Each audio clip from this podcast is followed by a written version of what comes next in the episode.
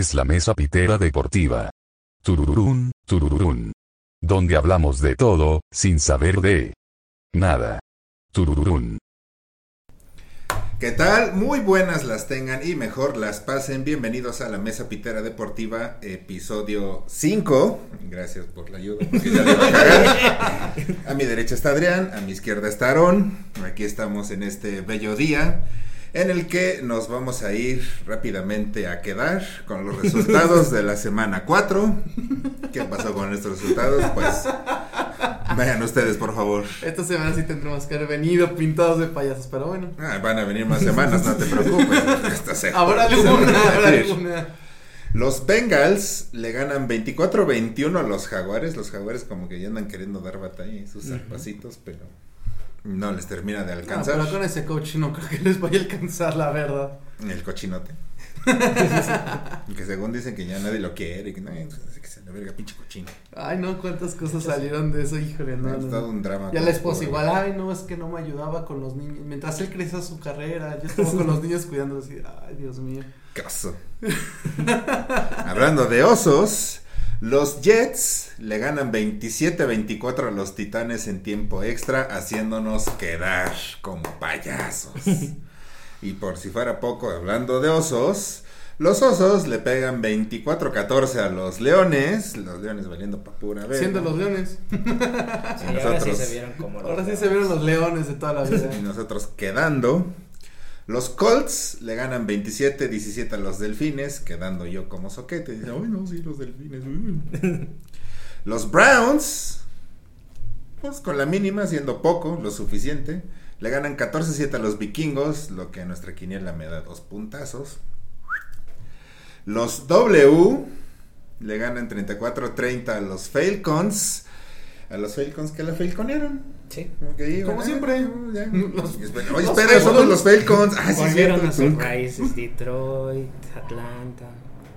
Van a perder Bien, la costumbre. bien, Mm, Me hace súper bien, ¿eh? Eso- Menos si eres fan de esos güeyes, pero bueno. Los Bills, en este juego que vamos a hacer un paréntesis muy especial. Los Bills, en un juego que van a poder disfrutar la retransmisión en Xvideos, le ganan 40-0 a los Tejanos. Un resultado que resultó, un resultado que resultó, ¿te fijas, no, hombre? En dos puntos para Vic, que está teniendo una suerte de producción para las putizas. Y en que Manuel, que se fue con los Tejanos, que dijimos, este es el rompequinielas de los rompequinielas. Si lo gana, Sí, no, y dijimos, Sí, te damos la todo. comida y todo. Ya se acabó, eres el hombre. Pero yo Pues, creo que ahora lo tenemos que hacer que venga él maquillado por el resultado que Definitivamente con este resultado, Manuel quedó. turbo quedó. La escopeta de Homero para la maquillar. escopeta de Homero Así. quedó. Tranquilo, Manuel, lo pondré en quedó. Es más, eso le debería de haber quitado puntos en su quiniela. Descalificado. Los New York Giants nos hacen quedar también. Hasta Le ganan 27-21 a los Saints en tiempo extra. Los dos equipos de Nueva York Bien, ganaron en tiempo Orleans. extra. Y en Nueva Orleans. Y en bien. el primer partido de Nueva Orleans ahí en casa. Y pues es- y- Y quedaron. y quedaron. Bueno, pero es James Winston, ya está acostumbrado. Sí, vamos a ver, yo creo que mucho esa fluctuación de los Saints en Sí, es esta lo que temporada. estaba viendo un partido muy bien, otro mal. No, y de hecho, si los Saints ganan, va a ser por Camara y por la defensiva, que la defensiva se está jugando bien. Mm. Juego mal Daniel, Winston Daniel Jones chispazos. lanzó 400 yardas. Es que no pensar que. Yo creo Es que fueron estábamos viendo el Daniel estadio. Jones. No, yo creo que fueron cualidad de Daniel Jones. Oye, eh, este güey nos va a correr, ¿eh? Y ahí todos allá, pues, y de repente, pum, dos pases de touchdown de más de 50 yardas. Güey, ¿qué es eso? ¿Qué hizo? Ah, sí sabe lanzar. Oye, ¿por qué no nos está regalando el balón como todos los demás? ¿Qué pasó? ¿Por qué no está siguiendo el guion? No, que se cae solito. Los Chiefs le pegan 42-30 a mis Eagles. Al menos puedo decir que los Eagles dieron un poco más de batalla que con los Cowboys, pero bueno, es que también los Chiefs le dejaron los de Chiefs meter. tienen una defensiva que, híjole, qué pena esta. Y eso es lo feo, que para que gane los Chiefs, o sea, deben de meter arriba de 30 puntos. Es lo que Cada decíamos la semana pasada. Tu estrategia es, pues, con que Mahomes lance más pases de touchdown que el otro equipo, con eso ganamos. A ver hasta dónde llegan con esa estrategia. Hablando de los Cowboys, los malditos Cowboys le quitan el invicto a las Panteras, 36-28. Hay Se venir. Panteras. Se venía. No. Sí. Los Seahawks, en cierto modo, dan la sorpresa porque venían de, de perder. Vienen Dos de- partidos como que, malos. eh, Sí, claro. pero le ganan 28 a 21 a los 49, dándole a Manuel dos puntos. Que le vamos a anular por su penalti. a los Tejanos. Porque de verdad. Pero ganaron los Seahawks. Bien por el señor Russell Wilson, se la merece. Yo ahí nada más quiero agregar rápido, rápido un Rápido, paréntesis. agréganos. ¿Qué está haciendo los 49ers? O sea, no van con Garoppolo, le están dando confianza y de repente, ¿sabes qué? Te sientas y va este Pero es que lo sentaron porque se lesionó. no está lesionado. Obviamente, pues es lo que van a decir, le van a decir, "Oye, papito, cállate, no digas nada", ¿no? Para que no estén reclamando. Yo igual estaba viendo y de hecho en el mismo partido el récord que tiene este Garoppolo con los 49ers es un récord súper positivo, pero a diferencia de cuando entra eh, cuando entra cualquier suplente o cualquier otro coreback, es el peor equipo del NFL. Bueno, pero igual Garoppolo no está tan sano como para jugar tantos partidos con San Francisco. No, estoy de acuerdo, pero tampoco ta- esa esa ofensiva no le veo identidad. No le veo identidad y sí tendrá sus flashazos, pero Y lo peor es que tienen muy buenos jugadores. O sea, a pesar del coreback, sí tienen buenos jugadores en casi todas las posiciones. Y los están desaprovechando. y la verdad yo por eso a lo mejor de los que de los que se iban al principio invictos, que más o menos tenían que ir levantando es de los persillos que veo ya ahorita. Que se van a caer. No, y ahorita sí, a ver cuántos pierden seguidos. Pues con eso que decías, y estábamos hablándolo fuera de cámara, un poquito se está hablando mucho de este libro que va a salir sobre Mm. Tom Brady, Bill Belichick y todo eso. Se habló precisamente de que Tom Brady, ya cuando estaba así de, ya me quiero de los Pats, contactó a alguien en San Francisco y le dijo, güey, si San Francisco me quiere, como quieran, como la traigan, me voy para allá. No tienen que pedir mucho como la tenga. yo ahí voy a San Francisco, solo me lo tienen que pedir. Llegó a las altas esferas de San Francisco, coach, bla, bla, bla, empezaron a ver las cintas de Tom Brady de ese año. Tom Brady es, y cito, apenas superior a lo que hace Jimmy Garoppolo. Así que no, gracias. Y todos sabemos qué hizo después Tom Brady, a dónde se fue y qué pasó. Así que qué pasa ¿Y- con y los qué ha pasado 49. con los 49? Eso pasa con los 49. Ya, regrésenos a Garoppolo. ya, A la verga. Para que valga la pena ver los partidos de los Patriots. Quiero ver algo bonito. Se ve bonito acá. Ah, regrésenmelo. Continuamos con los resultados. Los Cardenales, mis pajaritos rojos, le pegan 37-20 a los Rams, dejándome a mí como único que creyó y dijo, a huevo, ahí están los cards para que vean. El Carajo. único invicto. El único invicto, los Cardenalillos. Los Packers, benditos Packers, le pegan 27-17 a los Aceperros, benditos también porque me dieron otros dos puntachos. Eso es todo chingada madre. Y esto se llama Los- el programa de Cheve. Sí, ya, si, si quieres salir, por favor. si nosotros ganamos dos puntos, un punto por ahí, vale madre. Los Ravens le ganan 23-7 a los Broncos. Los Broncos pierden el invicto. Manuel vuelve a quedar porque creyó que los Broncos de algún modo le iban a ganar a los Ravens. Él y los aficionados de los Broncos también. digo, hay Ay, que no ser. Pero bueno, nos vamos al Sunday Night. El juego del morbo, damas y caballeros, sorprende a propios extraños. Los Bucks logran ganar Ya no. 19-17 a los Pats, que hasta el último momento, nomás por ese tunk, que si Bueno. no, sacaban el juego. Y quién sabe hasta, pues no sé si se hubieran vuelto a enfrentar o qué, pero yo creo que le hubieran quitado la oportunidad a Brady de ese récord de derrotar a los 32 equipos, ¿eh? No, y a mí me hubiera gustado que se hubieran anotado y ver a Brady. Le quedaba más o menos un minuto. Brady regresando en un minuto ahí en Foxboro. Hubiera estado bastante bien. Pero bueno, ni modo. Ni modo, ganaron los Ni modo el Bucks. postezazo. Con uno de los abrazos más rápidos e incómodos que hayamos visto en la vida entre Belichick y Brady, aunque dicen que después se reunieron en el Ujú. vestidor a platicar Más de y 20 tomar el té. minutos. Chingada, ¿no? Es que. Pero eso no lo vimos. No, Así que- pues que sabes cuál es el problema que a Belichick no le gusta, no nunca le gusta ser como que el centro de atención así de o estar dando de qué hablar a la prensa. Eso sí, nunca lo ha tenido y siempre cada partido que pasa es eh, estamos en el siguiente juego. Oye, pero ya se acabó la carrera de Brady, estamos en el siguiente juego. Estamos pensando con el siguiente rival. Él nunca, nunca. Y es más, hasta ni risas, o sea, nos ha soltado algunas risas, pero por pero son contadas las que ha soltado en la NFL. Y es porque él sí tiene muy en mente de así. ¿Sabes qué? Es mi rival. No voy a abrazar a mi rival después de que me ganó. No, ¿sabes qué? Respeto y ya. Y ya después, pues sí, somos muy amigos. Es este, este Brady, es la persona que me dio, ahora sí que le dio los trofeos, le dio todo. Y ahora sí hablar. Entonces, yo por eso no lo vi mal. No lo veo mal porque sé cómo es Belichick. Sí, finalmente fue más el morbo de la gente. Ay, que se muerdan. Sí, es que la verdad toda la semana ese partido fue como la telenovela de Aaron Rodgers en la offseason.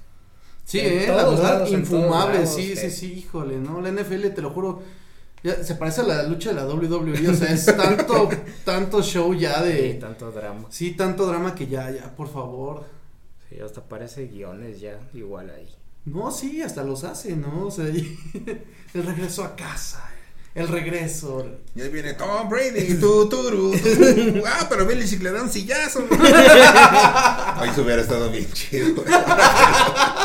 Cállese, pendejo. Pero ni modo, ponte, ponte verga NFL, ¿eh? estos guiones. Y todo concluyó el lunes.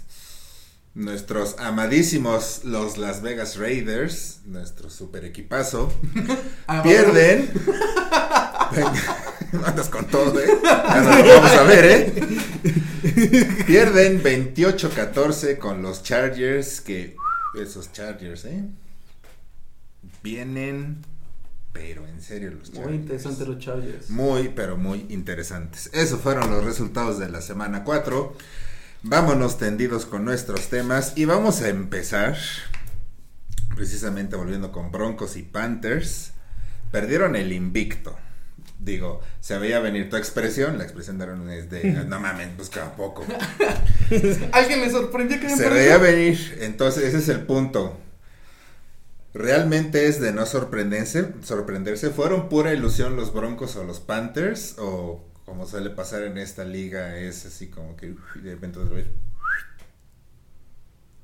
Pues vamos a hablar primero de los Broncos. Los Broncos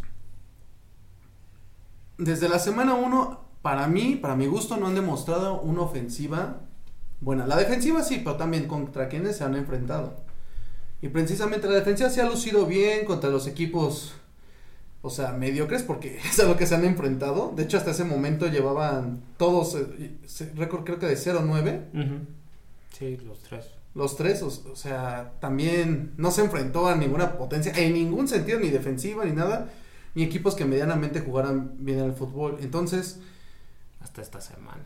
sí, hasta esta semana. ¿Y qué fue lo que pasó? Pues la defensiva sí juega bien porque pues los limitaron a 24 puntos. Sí. Digo, más o menos. Pero la ofensiva, pues es que es inoperante. La verdad, yo no veo, yo no veo por dónde. Sí, y luego sin Teddy Bridgewater en la segunda mitad.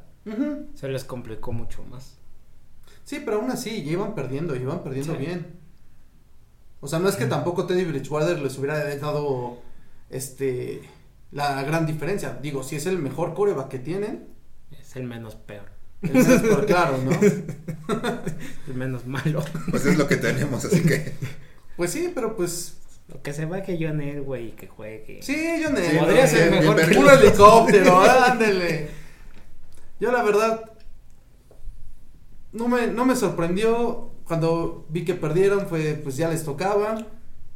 Y ahora, y como lo dije la semana pasada, tiene seis juegos que son durísimos. Y se nomás es en su pura división. Sí, es que Y no veo que le pueda ganar uno. A lo mejor le puede competir alguno en algún partido y más a Kansas, como ahorita está la defensiva de Kansas, pero no, no, no, no, no veo, no veo, o sea, ahorita este 3, que van 3-1, Yo pienso que máximo ganan otros dos, tres juegos a lo mucho. Sí. Sí, yo igual creo que Denver sí fue pura ilusión. Eso sí, ese invicto de Denver de empezar 3-0 sí fue pura ilusión. Ganaron contra puros equipos que han demostrado hasta ahora, hasta esta semana. Dos, de dos demostraron ya que pues tienen algún chispazo, ¿no? Que, que, que sí pueden ganar por, pues no sé, por suerte o por... o porque no son Detroit, ¿no? Y no tienen Detroit. que no son Detroit. Pero la verdad, desde antes de que empezara la temporada, yo veía a Denver como el peor equipo de su división. Tal vez a Las Vegas igual, perdónenme. Pero, No nos pero sí. Denver. Vamos a Pero Denver no tiene. Yo creo que no tiene nada para ser un equipo competitivo contra equipos buenos. O sea, tal vez sí puede ser competitivo contra unos halcones, ¿no? Y a ese nivel. Pero ya para ganar, sobre todo en su división, que está jugando muy bien los otros tres equipos, yo creo que Denver sí, este, tanto ellos como sus aficionados deben resignarse a, a saber que, que si ganan otros tres juegos, ya va a ser, va Una a ser buena temporada. buena temporada, una temporada decente. Y, y bueno, igual les conviene que ganen hasta ganen menos para que le tiendan la camita a Big Fan, yo, ¿no? Que la verdad es un terrible coach para ellos. Sí, sí, sí, claro. Sí, también necesita un cambio. Yo igual lo veo igual de cambio de coach y cambio de gerencia. O sea, yo ya, ya veo ese equipo que, ok, sí, ya trajeron a Peyton y ganaron su título, pero Si es que Denver quiere seguir con esa mentalidad de, bueno, este año vamos a traer el próximo. Ahora sí Aaron Rodgers va a venir y él nos claro. va a cambiar totalmente el equipo, con él vamos a ganar todo, como lo hicimos con Peyton Manning. Pero ¿para qué llegas a ese extremo de, de depender de que un coreback élite ya consagrado se tenga que salir de su equipo para que vaya contigo, ¿no? A, a terminar su acabar carrera. su carrera, claro. O sea, lo que hizo Peyton Manning sí fue, fue genial, menos su última temporada, que fue cuando ganó. Pero no puedes depender de eso. Tienes, por eso existe el draft, por eso existen tantos análisis y scouts y de corebacks jóvenes o de o sea, tienes que saber armar tu equipo desde abajo, ¿no? No no agarrar lo que los otros equipos dejan para que con esto tú puedas seguir siendo grande, ¿no? O, o puedas ser competitivo. Pero pues sí, yo creo de Denver sí fue por ilusión, de las Panteras yo en esos tre- tres primeros partidos vi que su defensiva sí mejoró muchísimo comparada con el año pasado. Eh, las siete u ocho selecciones que tuvieron el año pasado, que todas fueron defensivas, que le estaban resultando muy bien este año. Pero pues Dallas está en un nivel de, de que pues ahora sí puede ilusionar a sus aficionados. Porque la verdad Dallas está jugando bien de las, en las dos partes. Aunque me da... si quieres yo lo digo. ya sé que te está, te costando decirlo. Putos vaqueros. No, pues Sí. sí. Los vaqueros precisamente eso. Están jugando muy bien. Y también tienen. Ahora sí están demostrando las grandes armas que tienen a la ofensiva. Y ahora sí le están dando. Yo lo que igual estoy viendo muy bien. Es el refresco de Elliot. Que está entrando también este Polar. Están haciendo una muy buena mancuerna. Y lo que le había hecho falta. Este, ya Elliot, que nada más lo tuvo en el primer año que estuvo con, el- con Elliot, que tuvo un gran juego terrestre, ahorita lo está volviendo a tener. Y eso le está abriendo espacios. Y eso es lo que está haciendo. Ahorita Dallas es una máquina de anotar puntos. La defensiva sigue siendo igual de mala. No tanto como el año pasado. Ajá, pero lo que te voy a decir. Pero ya no se ve tanto como el año pasado. Y también está recuperando muchos balones. Sí. Esa defensiva está recuperando balones. Entonces, No, la temporada que está teniendo este Trevon Dix. ujú, ya cinco intercepciones, ¿no? Sí, sí, Sí, sí. la verdad sí está jugando para ser candidato a defensivo del año, pero pues todavía es temprano. Sí, claro, es semana 4. Pero siempre son overreactions. y sí, como lo dices, las panteras. Las panteras de, de estos equipos invictos que perdieron igual. Es uno que no lo veo candidato No, para ganarlo todo. para ganarlo todo, no. Para llegar a playoffs, claro que sí. Sí, Porque sí tienen buena defensiva y al final de cuentas se toparon contra una ofensiva que es un monstruo de ofensiva. Y también las Panteras tuvieron algo que dejaron de hacer, que fue la- con la ofensiva. Y al final de cuentas, sí les falta su mejor hombre a la ofensiva, que es. Christian McCaffrey. Sí, sí les pesa. Pero fuera de Christian McCaffrey, sí tienen como que algunos destellos. Y Sam Darnold se ha visto muy bien. Muy bien. Sí. Se ha visto muy bien y se ve cómodo con el equipo. Ya no ve fantasma. Ya no ve fantasmas. Ya fue Carlos Trejo.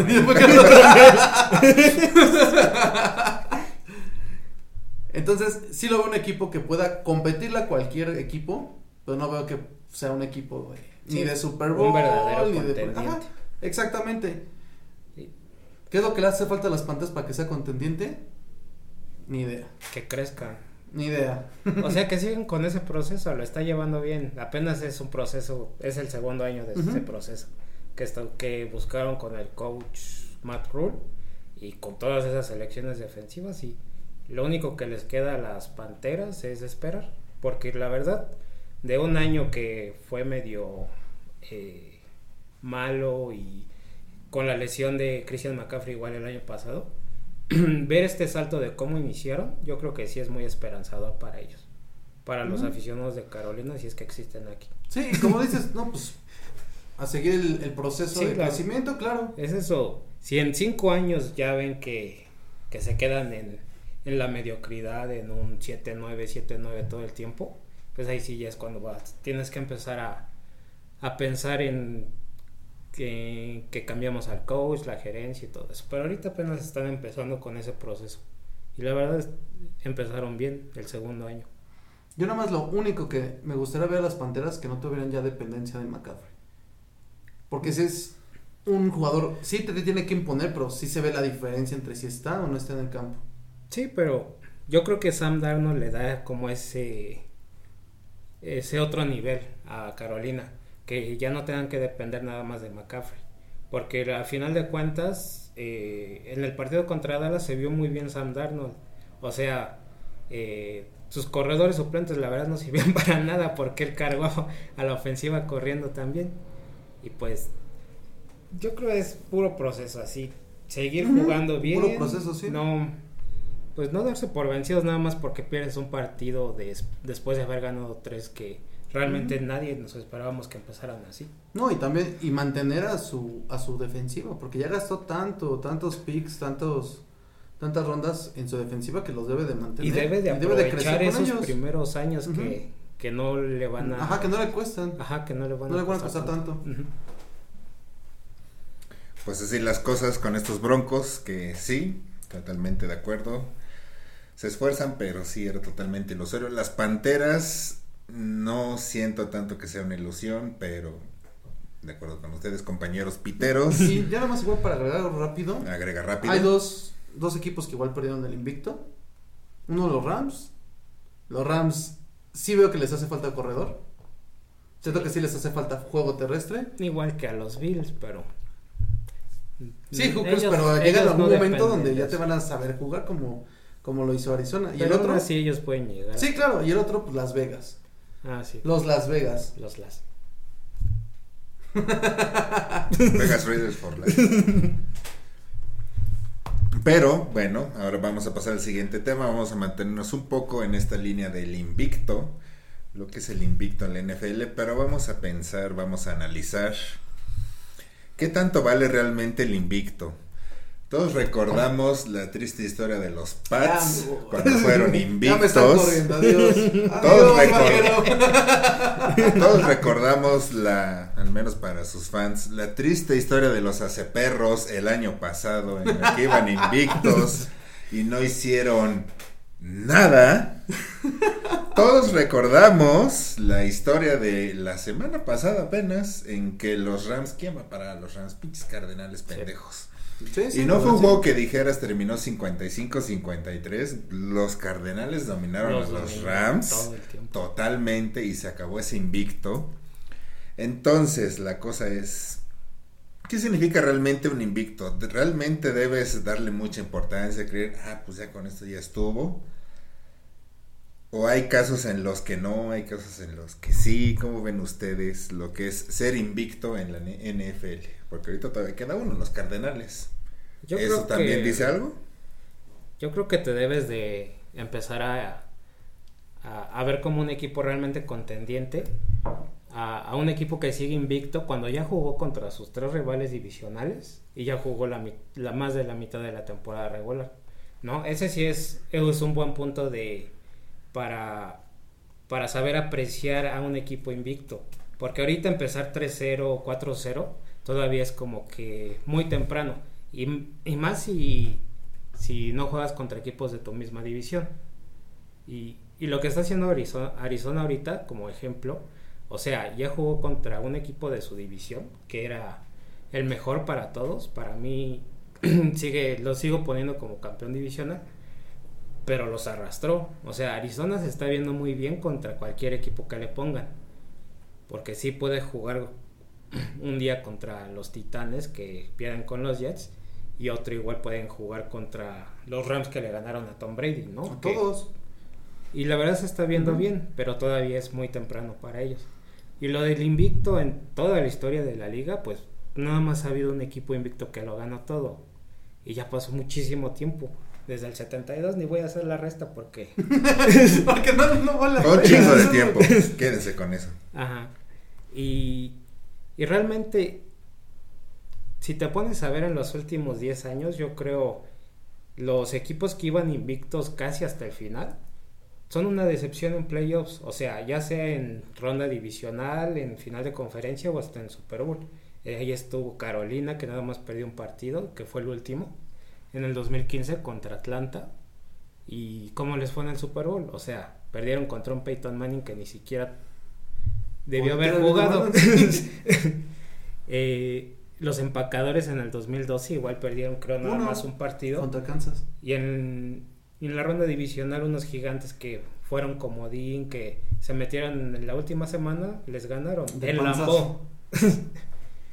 y yo creo que en estos últimos años la liga se ha vuelto tan competitiva que, que realmente llegar a la postemporada invicto o con un juego nada más perdido no, no quiere decir que seas el candidato para ganarlo todo. Porque la postemporada es un juego muy diferente a la temporada. Otra temporada.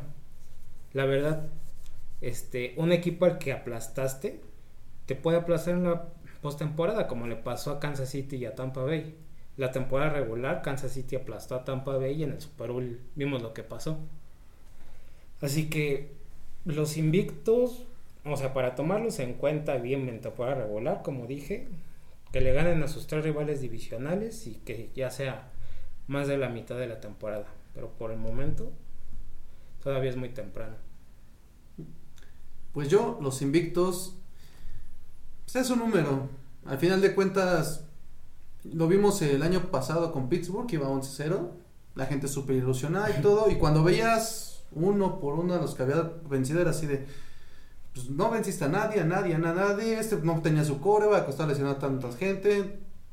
Estás jugando contra el equipo de, de tal equipo. Entonces, pues no tiene nada que ver. Es simplemente lo que te sirve el invicto es para, para llegar, bueno, ser el sembrado número uno de tu, de tu, este, ¿cómo se dice? Conferencia. De tu conferencia.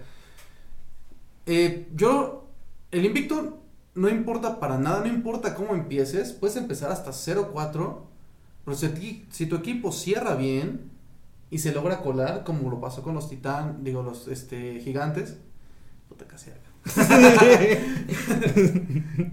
No, como lo ha pasado con, con varios equipos que, y de hecho, hasta Tampa Bay, Tampa Bay se vio horrible contra los Santos en, el primer, en los primeros juegos y todo, y de repente llegaron a jugar bien, ya se establecieron como equipo, llegaron a tener una racha de 9, 10 partidos, o sea, desde que no perdían, y de ahí hasta el Super Bowl y lo ganaron. Eso es lo que en realidad importa, no importa, muchos eh, sí se dejan llevar por la pinta de, ah, mira, mi equipo va súper bien, ahorita con Denver. Yo igual, y lo pronostico desde ahorita, Denver va a ser un equipo que se va a caer.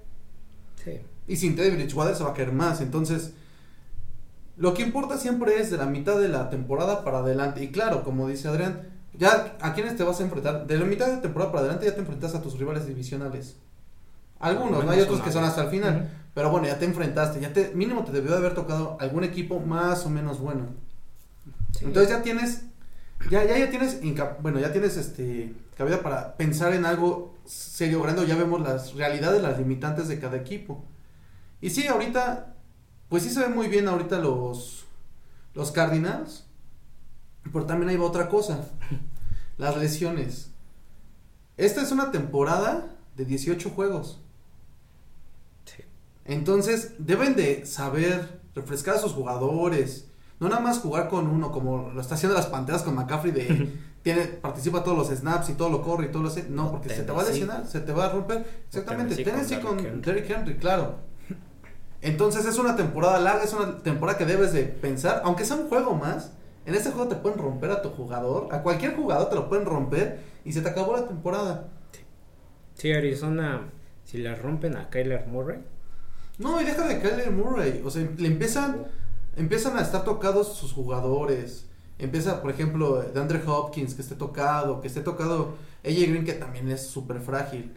Entonces, empiezan a tener jugadores que empiezan a estar tocado, o, o peor aún, algún linero que se te lesione, que son súper sencillas esas lesiones de que te rueda alguien, un defensivo, y ya te dobló y adiós la temporada de un Ujú. linero. Adiós, pie. Entonces, más importante que el invicto es llegar bien a la mitad de temporada. No importa más o menos el récord que vayas más o menos bien, pero que logres colarte a playoffs y siendo un equipo que vaya arrasando de mitad para adelante. sí, que llegues con ritmo. O sea, que te, Exacto. que, que como equipo sientas, ya te sientas totalmente eh, en sintonía con todo y que sigas jugando a pierdas o ganes, este, pero que siempre te mantengas ahí en el juego. O sea, no es, no es lo mismo perder eh, a final de temporada con todo tu equipo en la banca contra un rival divisional que a lo mejor no está peleando nada. O sea, en ese caso el invicto ya no sirve para nada realmente, ¿no? O sea, no vas a arriesgar a todos tus titulares nada más por quedar invicto, ¿no? Por un por un récord. O sea, los equipos buenos son los que se enfocan en que todo su equipo esté bien, En los sano. campeonatos. Ajá. No ¿Por en un récord. Exacto. Sí. La verdad, en estos tiempos no hay necesidad de, de que ningún equipo llegue invicto a ganarlo todo. No, y más ahorita que nada más descansa un equipo. El sembrado número uno de cada conferencia va a descansar, entonces, pues si tienes el chance, tienes un récord donde sabes que no te vas a mover mucho, o sea, te mueves un lugar, do- un lugar está arriba o un lugar abajo, pues a lo mejor sí conviene más descansar y precisamente por eso, para evitar lesiones y para evitar que lleguen igual cansados. Sí. Y pues eso es, para, bueno, para mi punto de vista lo más importante. El récord, un número.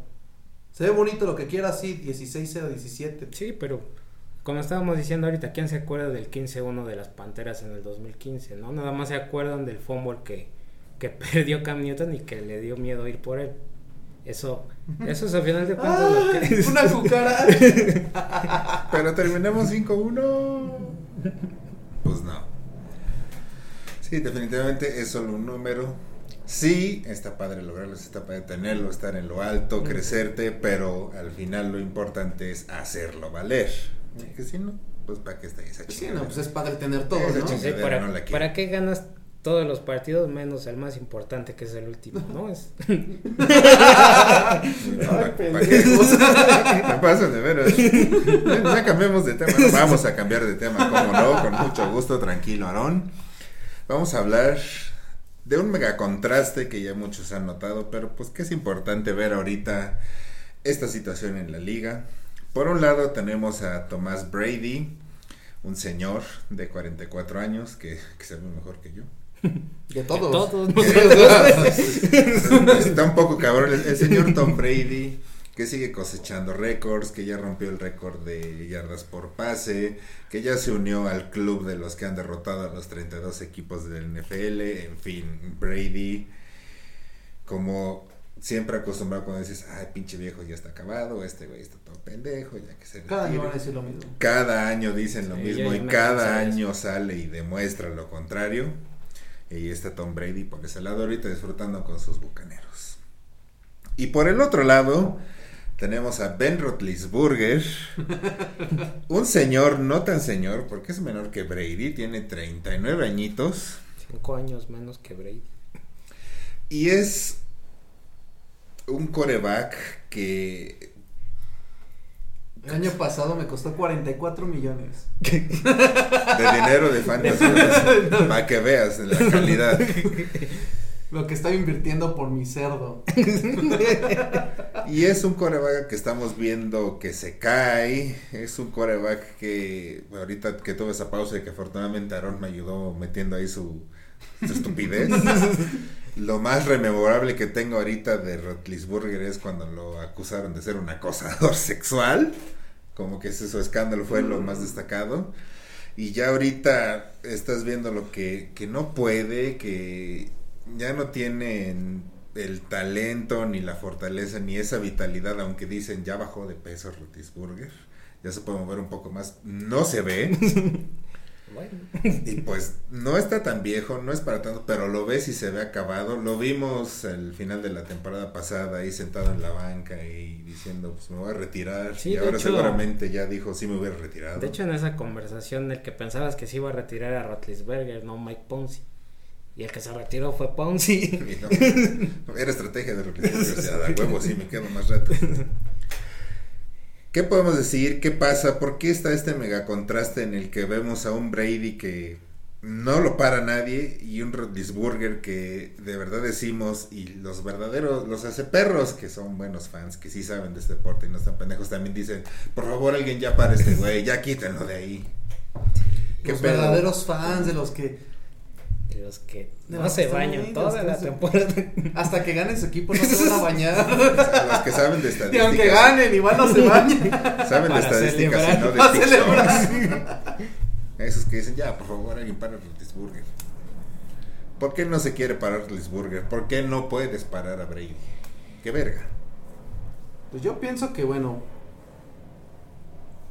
para empezar, Rodlisberger sí ya lleva años que está jugando mal. Porque la verdad sí ya lleva años que no está a su nivel máximo. El Rodlisberger que veías. Y también eso venía acompañado de los jugadores que tenían. Livon B le daba un juego terrestre increíble. Y con eso se te abren muchas puertas para lanzar pases. Y Antonio Brown era, era de esos jugadores de los que le lanzabas el pase y le iba a atrapar porque le iba a atrapar y nada más era alto. Y yo creo que eso sí fue un- a lo mejor un poco de cortina de humo porque ahorita que no tiene esos mismos jugadores que tiene, ahorita tiene a, a Novato Harris que pues, pues medio hace las cosas y receptores ninguno Deontay Johnson poquitín así Yuyu. Ajá, TikTok, Yuyu. Tirando Entonces, las surfes. ya se está viendo mal. Sí, la es que antes no, no es muy distinto ahorita. O sea, sí, antes tenía más aptitudes. Pero no, no es mucha diferencia entre el Rodríguez de antes y el Rodríguez de ahorita. Sí, no es mucha la diferencia entre el Rotlisberger de hace tres años. Exacto. O, del último año que estuvieron los tres, este Bell, Brown y, y él, a- al Rotlisberger de ahora. La verdad, Rotlisberger, este, desde que ha, desde que ha tenido tantas lesiones, porque la verdad ese coreback sí ha su sufrido mucho. Este, sí era un guerrero que, que se anteponía a las lesiones y quería seguir jugando y jugaba bien, pero ya no está en ese nivel. O sea, su cuerpo ya está pagando factura de todas esas lesiones, de todo eso que no se cuidó por ir al golpe y no este regalar una captura o lo que sea. Y, y la falta de talento igual se nota en su, en su baja de juego, porque este no Najee Harris sí está tratando de, de ser ese corredor de típico de Pittsburgh, ¿no? Que, que él puede cargar con el equipo y, y, y, el- y la defensiva tiene que hacer el trabajo y ya. Pero ahorita Rotlisberger ya le está pesando más a su ofensiva que beneficiándola, ¿no? Porque igual, este, cierto tipo de jugadas no las va a poder hacer bien o como está, este, está mandada la jugada por su falta de movilidad, Exacto. ¿no? O sea, lo único que realmente le va a Rotlisberger de, de casi al mismo nivel es el brazo. Porque la verdad, del brazo que tiene y sigue teniendo, sí es, es impresionante. Sí. Que a pesar de todo, siga teniendo ese brazo, ¿no? O sea, puede estar sentado de la banca y lanzar a la zona de anotación. El problema es la movilidad en lo demás de su cuerpo. Dice que incrementó la movilidad por la de la barriga, ¿no? Sí, porque si fuera así, ah, pues nada más siéntalo y ya, que siga lanzando. Sí, que le pongan ahí su banquita atrás en la línea. No, pues que jueguen máxima los Berger, no máxima. ¿What? What?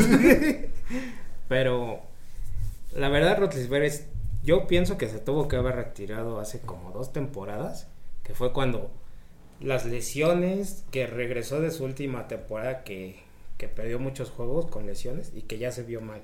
O sea, que ya se vio lento, que se vio... Este, de hecho, ya hasta yo lo veía como sin ganas de seguir ahí.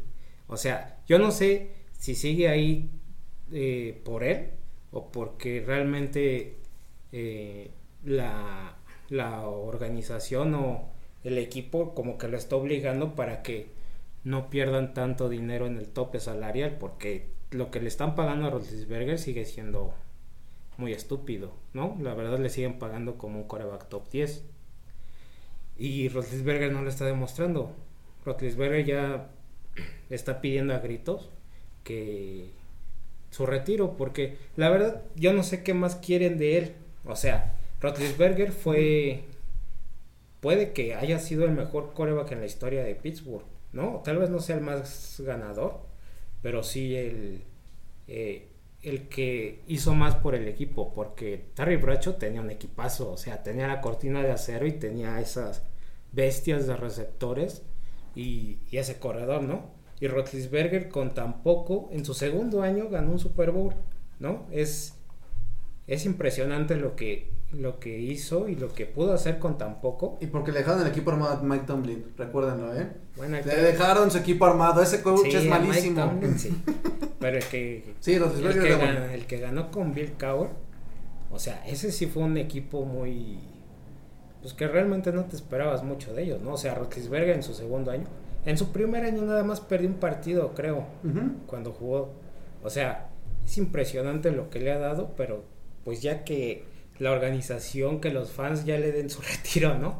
Ya le den el Pues descanso. Los fans que ya la quieren dar descanso, pero en paz, o sea, ya no la quieren ver ni en fotografías. Por eso. Y lo peor es que se va a terminar convirtiendo en un villano, ¿no? Si sigue jugando así.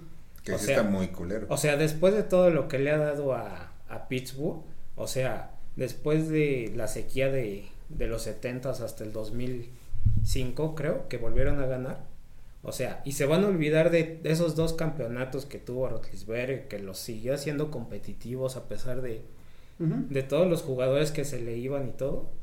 Lo, lo están le está terminando su carrera como como uno de los peores corebacks, ¿no? O sea, en una temporada o en dos temporadas. Y eso no es justo para él. Y yo creo que eh, si fuera por él, o bueno, si yo fuera él ahorita, diría, no, yo ya no quiero jugar, este, pues ya no me pagues o multame lo que quieras, pero yo ya estoy, yo ya estoy bien con lo que hice, me, o me quedo en la banca todo lo que resta de la temporada, o, o final de cuentas anuncio mi retiro y ya, o sea, no sería el primer jugador que anuncia su retiro a mitad de, de de una temporada. temporada. Que lo haga medio tiempo, como el de los, fue el de los Bills, De ¿no? los Bills, sí. Un Defensivo, ¿no? Defensivo. Me retiro. ¿Qué? No, espérate, ¿dónde vas? No, sí, ya, adiós. Retiro, sí. Nace tu bebé, oye, qué pedo. Espérate, tantito, dos. No, güey, ya me retiro. Sí, se quedan poniendo muy feo de ese retiro. Bueno, yo ahí, de Rotlisberger, yo no siento que sea tanto la directiva. Yo siento que la directiva le tiene mucho respeto. Y es decisión de Rotlisberger. Yo siento que si es Rotlisberger, ¿sabes qué? Me puse en forma de puerco, pero es en forma, ¿no? Pero es una Redonda. forma. Pero es en forma, ¿no? O Al sea, final es una forma. Exacto, ¿no? Entonces, yo sí siento que él es más por como es Rotlisberger, de, de ser el alma del equipo, de salir adelante. Yo creo que él se sentía al principio de, de temporada seguro de que iba a darlo todo y de que iba a ser un gran equipo, pero pues ahorita estamos viendo claro, obviamente ya la edad, sus este, lesiones. Y precisamente eso, las lesiones, las lesiones que siempre iba al golpe, que siempre era un coreback aguerrido, que ahorita ya no puede, o sea, hasta lo vimos en el partido de la semana pasada, que nada más va dar un paso atrás y se está cayendo. Sí, se cayó solito. Entonces, si ya no es un coreback que ya no puede, y él no se dio cuenta, o sea, él todavía se sentía capaz, yo siento que es más eso, más que la directiva no lo suelte. Yo, yo hubiera visto mejor un, un este, un cabeza sumida, un, no me acuerdo cómo se Mason. Rudolph. Mason Rudolph, una mollera sumida jugando. ¿Ya era sumida Rudolf? que ya ver esta versión de Rodlisberger. Y yo creo que igual la, la directiva se hubiera, si supieran que estaba jugando así o que iba a estar así, no lo hubieran metido. O sea, no hubieran dicho, no, ¿sabes qué? Déjanos. Pues yo creo que la, la directiva sí le tuvo la confianza de decirle, ¿sabes qué? Va tu temporada. Sí, sí tienes ahora nada más todo. Mm. Pero pues al final de cuentas, yo sí siento que eso fue de Rodlisberger. Y ahora está hablando del otro punto. Tom Brady. También Tom Brady, ¿qué es lo que tiene? Tiene muchísimas armas. O sea, tiene. Tiene armas hasta para. Para regalar. Para regalar. O sea, tiene. O sea, elite, este. Tiene receptores. elite. Tiene. De hecho, tiene dos alas cerradas muy buenos. También tiene. Tiene un corredor decente. Pero Todos. Cameron Braid más o menos. No me gusta mucho. Pero bueno. Es seguro. Bueno, con Bueno, James Winston, ahorita se está viendo bien. Ujú. Ya Sí, Ronald Fournette se Jones está está viendo todo bien. pendejo. Bueno, pero esa es otra cosa. Y aparte se trajeron a Gio Bernard. Y, y ese equipo. Su línea. Ajá, la, la línea también, ¿no? Y la defensiva, porque sí tienen unos grandes nombres. Y ahorita con Sherman. Que bueno, no se vio mal, ¿eh? Yo pensé que no le iban a meter ese partido, pero bueno, lo metieron. Pues es que no tenían. Ajá. Y así, no, pues sí juega, Pero güey, igual, juega. No, y, ya se les lesionó Carton Davis, entonces. Mm, Los la- la Patriotas sí se aprovecharon mucho de Richard. Sí, sí, sí, sí, sí, mucho de ese lado. Pero bueno, Brady, como ya lo venía diciendo, es una persona que tiene la vida más aburrida del mundo. O sea, él es Sí. 100% NFL, acaba el entrenamiento, se va a su casita, se duerme temprano. Si tiene tiempo libre, ¿sabes qué? Voy con el nutriólogo, ¿sabes qué? Voy con el entrenador físico, ¿sabes qué? Voy con mi coach de este para lanzar pases de quarterback. O sea, es una persona que está full, full, full, full metida a lo que es la NFL. Y por eso es que se mantiene y se va a mantener. Si sigue jugando así, es una persona. Es que no es una persona, ya es como un robot, porque es que tener ese tipo de Sí, rutina. una persona no puede ser tan disciplinada. Es que, oye, sí, lo dirás de broma, pero por ejemplo, ahora que. Perdón por interrumpirte. No, no, no, adelante. Pero ahorita con esto de cuando fue su juego con los Patriots y que se despidió y lo escuchas hablar, siempre tiene esa misma línea de voz. Como que no tiene ni altos ni bajos. Ok, very good. blah, blah, blah". Llega otro. Ni "Ok, gallos tiene, ¿no? Es blah, blah". perfecto. Ok, very good. blah, blah, blah, blah". Siempre habla igual con quien hable. Y así de, güey, traes disciplina y eso para mantenerse así, sonreír. Continúa con tu Brady Bot. El Brady Bot. Pues sí, ya es, es una persona tan centrada que dudo mucho que haya otro jugador que esté tan centrado como Brady y que tenga, aún así, a pesar de que ya lo demostró que puede ganar todo y ya ganó todo Ya ganó todo. y ya tiene todos los títulos de pases yardas, pases touchdown, playoffs, el que gustes y todavía quiere seguir jugando, todavía quiere ganar más. Hasta los 50. Dice. Dios nos ampare. Dios nos ampare, Dios nos agarre como personas. Pues es, es una persona que tiene una mentalidad totalmente al juego, él vive para el juego. Es más, sus hijos lo van, van a crecer sin verlo. Giselle debe tener como 35 mil amantes. Sí, porque te lo juro, no, no, no veo por dónde, por dónde pueda una persona. Giselle, ¿qué haces con Antonio Brown? Practicando pases. Midiendo. midiendo la yarda. Tú tranquilo, Tom, sigue. Tom Brady por eso se me hace un fuera de serie. Más que, sí, mucho por lo que hace en cancha, pero por lo que hace extra cancha es impresionante que mantenga un régimen tan riguroso y dentro, y también es muy estudiado. Él es un coordinador ofensivo dentro de la cancha y a pesar de que a lo mejor pueda tener algún defecto, que le falte brazo o algo así, lo que yo siempre, ajá, y movilidad obviamente, él tiene la mejor movilidad para mi gusto dentro de la bolsa de protección. Es una persona que con un pasito delante, pasito detrás, se quita Ujú. defensivos. Obviamente correr eso ni hablamos. Sí, no, por favor, no. ¿No? Sí te duele verlo correr. sí, sí, sí, sí, duele verlo correr. Pero es una persona muy inteligente y que eso es a mí lo que se me hace en estos en este tiempo, lo que debe tener un quarterback. Sí, debe tener este agilidad, debe de tener este técnica, pero ser inteligente, saber leer jugadas, saber mover tus piezas y precisamente lo que igual había dicho semanas anteriores, Brady este sí es un como un coordinador este ofensivo ahí dentro de la cancha porque precisamente hasta le mandan la jugada y él dice, "No, no, a ver otra otra que me gusta, a ver esta." Y ya cuando está plan, plan- bueno, ya plantó su equipo, sabe modificarlo porque sabes que me van a jugar así, hay un cover 2, ahí en medio voy a tener este este abierto, no, entonces tú vas así, entonces es muy muy inteligente y eso es lo que Brady para mí más que le haga falta ya lo que sea técnica, movilidad y todo, va a ser lo que lo va a seguir manteniendo. Sí. El bueno, régimen y la inteligencia. mm, para agregar a eso, o sea, Brady igual jugaba muy diferente desde que empezó su carrera. O sea, no, no jugó lo mismo que Roethlisberger, ¿no? Que Roethlisberger era de, de yo te tacleo, no tú me tacleas a mí. Exacto. ¿No? Era, era ese coreback de fuerza, ¿no? Que, te que imponía. O sea, que ibas a llegar a capturarlo y él te podía recibir con un madrazo más fuerte que el que le ibas a dar. Y Tom Brady nunca fue así. O sea, Tom Brady siempre fue un, cuando empezó su carrera era un coreback de sistema. Era coreback de sistema. Lo que no me diga mi coordinador ofensivo o mi coach, yo no lo voy a hacer. O sea, si mi coach me dice, deja que te capturen aquí, yo me dejo capturar. O sea, puros pases pantalla, yo los hago, no me importa ser espectacular, ¿no? Ese, ese fue el principio de Brady. Fueron muchos años que tuvo que pasar así, siendo un coreback de bajo un sistema que lo tenían que llevar de la manita hasta que se convirtió en este monstruo, ¿no? Que es ahora, que podría ser su propio coordinador ofensivo. Pero igual a Brady le ha ayudado mucho eso, que, que siempre estuvo enfocado de qué es lo que necesita mi equipo, no qué es lo que quiero hacer yo.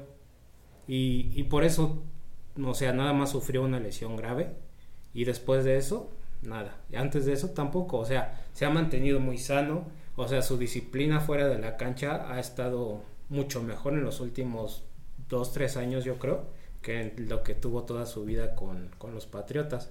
Y por eso sigue en ese nivel. Y, y si sigue jugando así, pues realmente Tom Brady sí puede jugar todo lo que quiera, ¿no?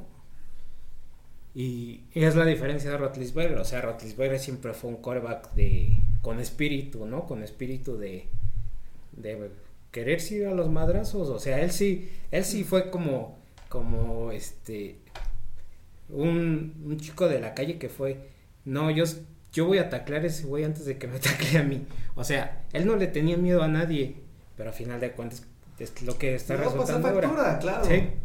O sea, teniendo 5 años menos, se ve como de 50 años más que Brady. Sí, claro. y, y la verdad, este, los dos estilos de juego son súper respetables. O sea, son, este, para alguien que le gusta el fútbol americano y, y los quarterbacks, o sea, con los dos puedes tener. No, y te Este, pueden gustar los sí, dos, te, puede puedes enamorar de los dos, pero pues hablando de un gol, de golpes, hablando de algo que te va a lastimar, que te va a ir mermando poco a Sí, poco, y le hemos dicho muchas veces de los corebacks que corren, poco a poco se van a seguir resintiendo y es que es algo lógico, te van a ir desgastando. Y al final de cuentas ya le pasó factura a Rodisberger y a Brady pues ahí todavía lo mantiene. Sí, Brady es, este, sí, son polos opuestos totalmente como, como jugaba y cómo siguen jugando, este Brady y Roethlisberger, pero, pues a final de cuentas los dos han hecho, han hecho esta liga mucho mejor de lo que era antes que llegaran. Pues eso es lo importante, o sea, así dures 50 años como Brady o 30, o sea, mientras hayas demostrado que, que puedes jugar a un nivel superior de los de del promedio, o sea, eso yo creo que debe de ser suficiente para ti y más si le ayudas a tu equipo a ganar campeonatos, ¿no? Así sea uno o siete. Lo importante es el legado y saber cuándo decir basta. Exacto. ¿Qué digo? En el caso de Brady parece que no necesita, pero en el caso de Rotisburger, híjole. Ya lo necesitaba desde un Sí. par de años. Es que sí, la temporada pasada con esa imagen de él sentado, ahí, ahí era. Ahí era y como dicen, es que ahorita es el villano, ¿verdad? En ese momento se retira con esas lágrimas, gracias por todo. Y, Consagrado. Y, y con ese inicio de temporada que les dio, o sea, que su que tu última temporada, a pesar de que ya no tienes Sí, movilidad, cómo ni nada, terminó. 11-0, o sea, darle eso en la última temporada a tu equipo igual es como un final de ensueño. Tal vez no terminas con un campeonato, pero sí terminas bien. Dignamente. Y sabes que yo creo que eso fue lo que al final de cuentas a Rodisberger le hizo decir, no, pues todavía estoy hecho para esto. Sí, sí pues, jugó en su contra igual. Pobre Rotisburger. Maldito Brady. que pase la. No, sí, sí sabemos la receta, pero no, la No. neta. No. No, La neta es que prefiero vivir. Yo sí quiero vivir. Me gusta vivir, muchas gracias, Brady. Está bien para ti, pero para mí no tanto. Y vámonos, vamos con el tema con el que vamos a cerrar esta mesa pitera. Los corebacks del futuro. Tenemos aquí a los jóvenes, a los que están aportando. Tenemos a nuestro Zach Wilson, Mac Jones, Kirk Cousins, no, se- Kyler Murray, todavía pues Lamar, Mahomes, este chavito del que estábamos hablando, Tom Brady, Josh Allen. Justin Herbert. puro jovencito Justin Herbert, la juventud que va a cargar de ahora en adelante de la liga, Y Tom Brady. Tom Brady, no olviden por favor a Tom Brady, este chavito, que es- lo veo Tom muy Brady, cada dinámico, vez ¿eh? que lo veo, lo veo como que empieza a descumplir años, ¿eh? O sea, dentro de unos 5 años va a ser novato, yo creo otra vez. o sea, En el- yo creo que en el 2007 se veía más viejo que ahorita. sí. Que, pues en su combine se ve así todo. Ah, sí, en su momento, sí. No, sí, pues como hay panzón, acá todo, y ahorita lo ves y ya. Y ahorita ya conmigo, lo ayudo, señor. No, chica, espérame. Pero los corebacks del futuro, ¿cómo, ¿cómo los vemos? ¿Qué tal? ¿Qué viene a futuro para la NFL? ¿Qué va a pasar con la liga? Ya vamos a ver otra vez. ¿Es el coreback corredor? ¿Es el coreback híbrido así? Un, un resurgir tipo Michael Vick? Mm, ¿Qué viene para la liga con Pues, estos chavitos? Eso es lo que me chaviza. gusta, que ahora sí que cada equipo está agarrando su estilo de juego, ya te gustará uno más que otro, pero pues están agarrando su estilo de juego. Estamos viendo, por ejemplo, Baltimore, ¿no? Baltimore que tiene a, bueno. a Lamar, ¿no? Otro corredor como coreback, ¿no? Al final de cuentas, pues, y a gente le, le gustará cómo es aguerrido y va un poquito más híbrido, como dices, como Kyle Murray, que sí me gusta, pero yo sí soy de la idea más, más de los Conservador. conservadores, sí, pues, lo que, lo que han sido los grandes, ¿no? Tipo Peyton, tipo este Tom Brady. Montana. O sea, lo que está haciendo Mac Jones, digamos. Sí, exactamente, de sistema. Para mí, para mi gusto, y es lo que digo, y es lo padre de, la, de esta época, De que esta época, sí. que puedes tener que te guste. Es más, puedes tener al más pinche habilidoso que es Patrick Mahomes. Puedes tener más tronco que es Roethlisberger. Perdón a los fans de los. Ah, que no a más madre, los fans de los- Ah, sí, los fans de los los chingan a su madre. A Roethlisberger sí lo respetamos, pero este. De perros dense a la verdad. Entonces es una época muy padre verlos, pero aquí a, a mí sí me crea dos, dos cosas. Una es, sí se ven bien, se ven súper bien y van rompiéndola poco a poco. Estamos viendo grandes juegos entre, entre corebacks igual jóvenes. Igual lo vimos apenas este el jueves pasado, fue un gran juego entre este Sí. este Eh, Joe Burrow, Joe Burrow y Trevor este, Trevor Lawrence. Lawrence. Fue un buen juego, pero hasta qué puntos igual se, les va el boom, porque igual no estamos hablando de quarterbacks que sean muy viejos, lo que es Carson Wentz y Jared Goff, que se veían prometedores y llegaron al Super Bowl los dos, uno lesionado y el otro mejor hubiera estado Uno, lesionado. uno en muletas, pero llegó. Uno en muletas y el otro mejor lo hubieran mandado a muletas ¿no? para que jugara a otra persona, ¿no? Y, y los Rams se veían mejor, pero pero igual, y nos vamos poquito más atrás, ¿cuántos corebacks se mantienen igual de la época de, de Cam Newton? Nada más Russell Wilson. Exacto, es lo que iba a decir, Russell Wilson.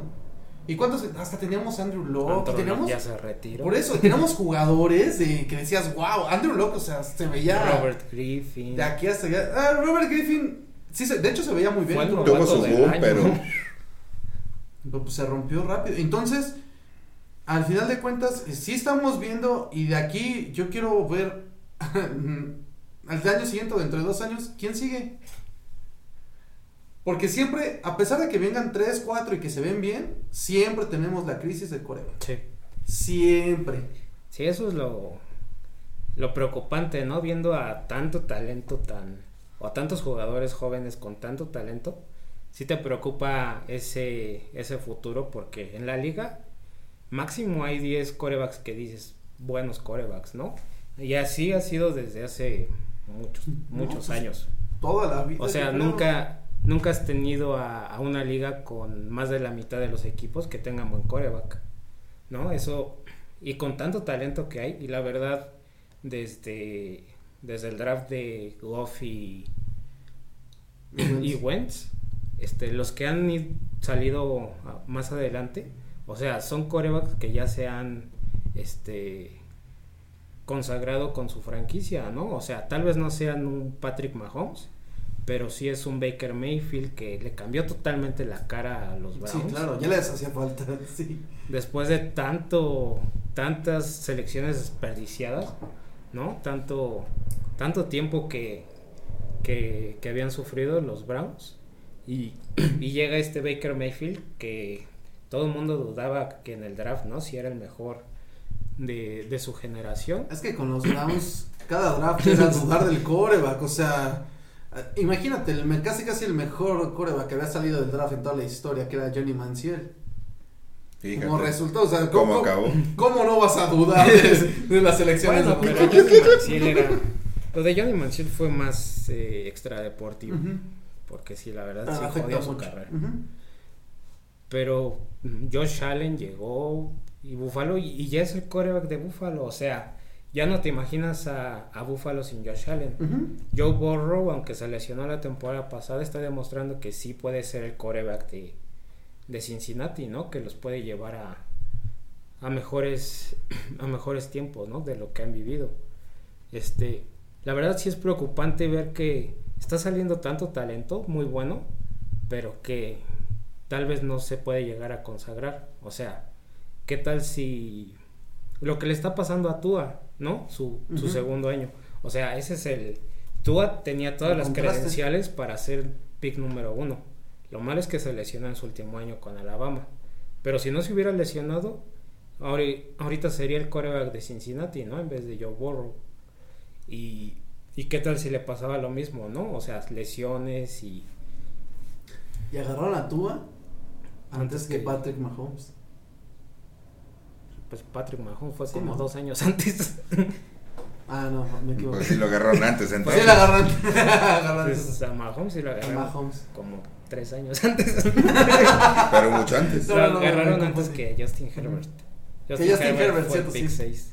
Justin Herbert, me confundí de... Perdón, tanto pitero. El que seleccionaron antes que a Patrick Mahomes fue a Trubisky. A Trubisky. Pero yo siento que estos corebacks que están saliendo, los, los que ya se están eh, consagrando como los verdaderos corebacks franquicia de sus equipos, nos van a dar una, una liga, unos 20 años súper increíbles de la NFL. O sea, teniendo esos contrastes como Lamar Jackson y como Mac Jones, ¿no? O sea, Lamar Jackson es de... Pues si me lanzas un pase, soy afortunado, ¿no? Como receptor. Y, es- y está Mac Jones que es inmóvil, ¿no? O sea, que es como Rotlisberger ahorita. Y es joven, o sea, es Ajá, es como Tom Brady, ¿no? Que nunca decían que se saliera de la bolsa, que buscara el hacer todo. Y, y la verdad, los como yo veo el futuro más, son esos corebacks híbridos. O sea, estás viendo ya a un Justin Herbert, a un Daniel Jones, que sí pueden lanzar 400 yardas, 500, pero igual pueden correr. Hasta Sam Darnold lo está demostrando, ¿no?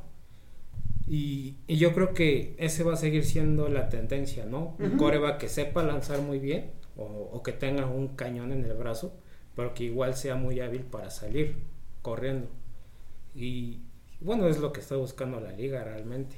Ya si te encuentras con un coreback de bolsa o así clásico como Mac Jones, pues igual aprovechalo, ¿no? To- todavía se puede jugar ese estilo de juego. No es, no es a fuerzas que debas de tener un atleta olímpico como coreback. Y, y bueno, yo creo que sí va a ir desapareciendo poco a poco ese estilo de corebacks, pero siempre va a quedar uno, ¿no? O sea, la liga se está está cambiando para que sea corebacks que lancen 60 yardas, un pase de más de 60 yardas, ya así fácil, y, que sepan correr, ¿no? O sea, que corran en menos de, de 5 segundos las 40 yardas, porque este la liga ya se está haciendo mucho más rápida, es una son atletas ya, todos deben de ser atletas y los corebacks no son excepción. Pero yo creo que con estos jóvenes que tenemos va a ser un buen futuro para la NFL. O sea, para la mayoría de los equipos que, que han seleccionado esos corebacks en primera ronda, yo creo que sí han acertado muchos. O sea, ahorita el único como medio tambaleante es Tua, Pero pues es, sí. es ver cómo, cómo sale. Sí, y yo igual se ve bien y pinta bien, pero es que igual así ha pintado varios años. O sea, igual cuando llegó este Robert Griffin y que habían tantos y pintaron bien tres años y de repente fueron desapareciendo por... Y es lo que te digo, igual, llegaron al Super Bowl, Camioto llegó al Super Bowl, eran eh, protagonistas. ¿Qué pasó después? Pues igual la, la, este, la generación de Wentz, de Goff, se vean bien, juegan muy la bien. se generación de Mariota y de James Winston. Ajá, la generación de Mariota, sí es cierto. Y también se vieron bien, más o menos de novatos. Mariota se veía buenas cosas y. Mariota sigue siendo bueno. Nada más que no le Regresen a. Chip Kelly. Todos queremos a Mariota. Todos queremos a Chip Kelly con Las Mariota. Vegas Raiders, Mariota. Entonces, yo sí, ahorita igual. Y como cada año yo creo que va a ser lo mismo, te vas a esperanzar y llegaron buenos corebacks que se ven bien. O sea, sí tendrán un récord horrible ahorita porque pues, son novatos, ¿no? Ningún novato, o bueno, habrá alguna excepción que tenga un récord este, ganador, pero pues se están formando, ¿no? Y ese precisamente ver ese paso entre novato y que lo vayan llevando creciendo, creciendo y que llegue y que no se lesione, porque al final de cuentas las lesiones han eliminado muchos corebacks. Sí, muchas carreras. Y ahorita Tua. Tua, para mi gusto ahorita, es alguien de que ya, a pesar de que sea tan pronto, ya se le está eliminando su carrera, ¿eh? Porque no sé qué tanto puede lidiar con las lesiones. Perdón, no sé qué tanto puede lidiar con las lesiones. No, sí, porque, o sea, llega lesionado y tuvo una lesión muy fuerte, que fue en la clavícula, si no me acuerdo, o en la En cadera, ¿no? En la cadera. En En, la cadera. Alabama sí Ujú, se en Alabama. fracturó la cadera. Y son eh, lesiones muy sensibles que al final de cuentas le van pasando factura. Eso sí. Y, y obviamente, claro, o sea, todos los quarterbacks van a recibir golpes. ¿Cuál es el quarterback que va a recibir más golpes? Pues el que sale corriendo, ¿no? Pues el que va a El buscarlos. que va a buscarlos, exactamente. Los híbridos, yo digo que ahí sí hay una, este, hay una diferencia muy, muy notable entre los híbridos. ¿Híbridos en qué sentido? Híbridos, me gusta como Russell Wilson, como Patrick Mahomes, de, ¿sabes qué? Soy híbrido, pero no para... Si yo salgo a correr es porque no me van a pegar. Sí. O sea, yo me voy a mover por todo atrás y te voy a hacer 500 yardas corriendo de lado a lado del campo. Pero es para que no me peguen. No es para salir corriendo y ganar. Kyle Murray, él sí lo veo como de esos corebacks que voy a lanzar y me muevo y si veo espacio voy a correr siempre que pueda. Entonces yo, yo a ese tipo de, de corebacks como Kyle Murray veo que en algún momento lo van a romper. Pero Russell está Wilson chiquito, luego no lo ven. No lo ven, exacto. Pero por ejemplo, Russell Wilson, siento que es, y también ahí es a lo que voy, a lo que venía diciendo antes, la inteligencia. Es un quarterback muy inteligente y Mucho. por, y por favor, si no le dan un equipo Seahawks, ya, saque. Eh, no, no mames, también. ya, dense otro equipo, Sí, por Russell favor, se ya. merece mínimo otro campeonato. Ya, dénselo a... A los gigantes. Pero sí, Russell es, para mí, de los, de los quarterbacks que están ahorita, a lo mejor el más infravalorado. Sí. Porque si no, no, no sé, no siento que lo, si- lo vean tanto al top como están otros, como, o sea, Yo no lo sí. Yo, Yo- yo igual, yo siempre lo he desde- visto. Yo siempre, nunca, nunca lo he bajado, eh, del, Del top 3. del, del elite. Siempre Es un jugadorazo. Sí.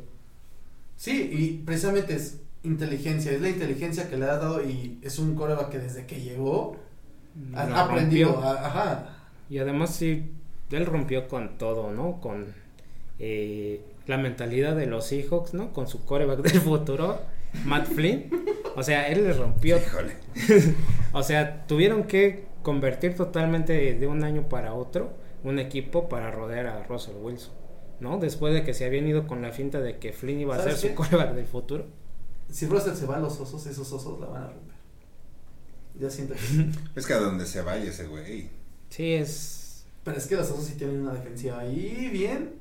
Y también Allen Robinson también merece un core, por favor. Como Robinson ya tuvo a. Blake Bortles. ¿Qué más quieren? Pero así es. Sí, ahorita es. Y es que siempre es una época grandiosa para ver la NFL y cada año va a ser lo mismo. Van a llegar nuevos jugadores, los equipos se van a ir armando, entonces.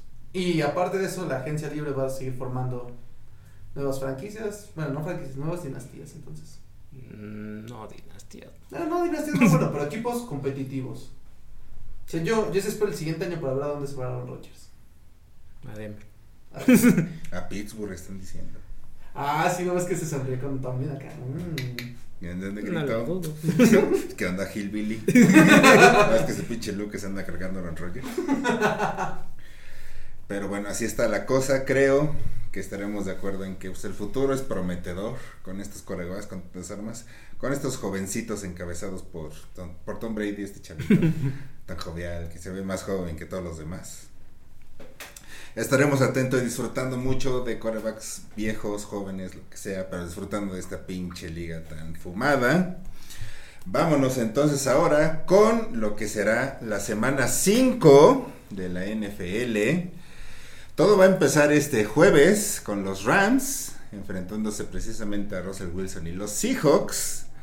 Según nuestras quinielas, todos estamos de acuerdo en que van a ganar los Rams, así que probablemente quedemos, porque es lo que pasa cuando nos ponemos Cuando de todos acuerdo. vamos, sí, cuando todos vamos de acuerdo, sí. O sea, primero hablamos muy bonito de Russell Wilson y la otra decepción.